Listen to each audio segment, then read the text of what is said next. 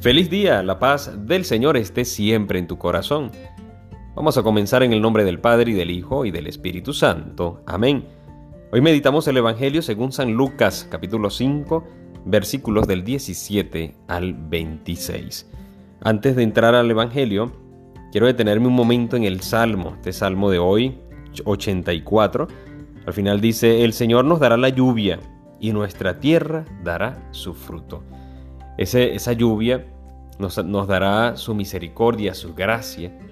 Y nuestra tierra, ¿cuál es nuestra tierra? Por supuesto, nuestra vida, nuestro corazón dará el fruto. Es decir, que no hay fruto que demos tú y yo si no viene de la gracia del Señor.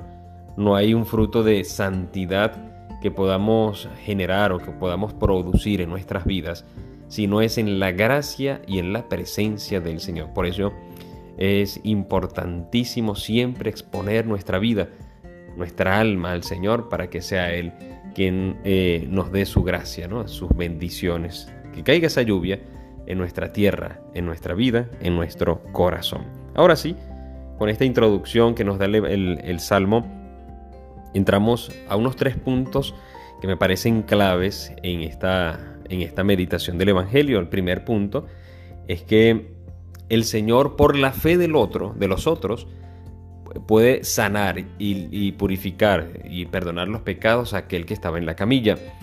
Por lo tanto, en el primer punto meditamos ese poder de intercesión, ese poder, ese poder que tiene la oración.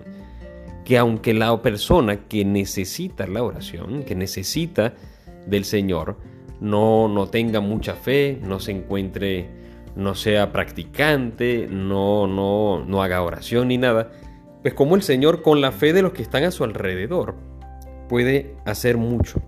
Hay personas que, que tú le puedes dar un consejo y, y parece que entra por un oído y le sale por el otro. Y tú llega un momento en que dices, pero ¿qué hago si esta persona no se deja ayudar? Como diciendo, bueno, Señor, te la presento. Cada oración que tú y yo hacemos por otra persona, por el que tenemos a nuestro alrededor, por nuestra familia, nuestro compañero de trabajo, de estudio, el quien tenemos a nuestro lado, nuestro prójimo, o si está bien lejos, pero queremos orar por esta persona, es como llevar al Señor, llevarlo en camilla. Es como presentárselo al Señor en esa camilla, donde nos dirá, bueno, por la fe de tus amigos, por, tu fe, vamos a sanar. Vamos a sanar a este, este hombre, a esta persona.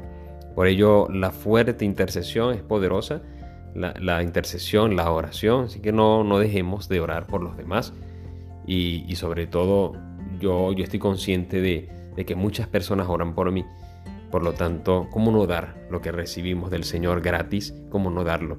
Pedirle y pedir por tantas personas que están a, a nuestro alrededor. En primer lugar, el poder de la oración. En segundo, el Señor está vivo y sigue perdonando los pecados Sigue, sigue, seguimos viviendo como el Señor nos toca, como perdona nuestras faltas, nuestras ofensas, nuestros pecados en el confesionario.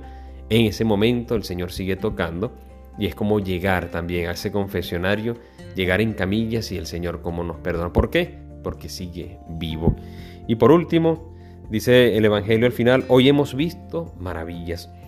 Es que el encuentro con el Señor, la Eucaristía es una maravilla. Cada Eucaristía y yo es para salir y decir qué maravillosa Eucaristía hemos tenido. Sea quien sea el sacerdote, sea quien sea quien esté animando, lo más grande y maravilloso es Jesús que se entrega y que se nos da en plenitud su cuerpo y su alma, su divinidad entera, se nos da en la Eucaristía. Por ello, cada encuentro, cada Eucaristía, cada misa es un encuentro maravilloso y podamos vivir y salir en cada encuentro con ese corazón lleno, reconociendo que, el Señor es quien da llena de maravillas nuestras vidas. Que hoy podamos vivir esta palabra del Señor y podamos vivir con la alegría de que el Señor es capaz de perdonar todo pecado. No hay nada que el Señor no pueda perdonar. Por eso estamos alegres y vivimos esa fe en el Señor. Que Dios te bendiga y te guarde en el nombre del Padre y del Hijo y del Espíritu Santo. Amén. Recuerda, órate en fe y escucha que el Señor ya te está hablando.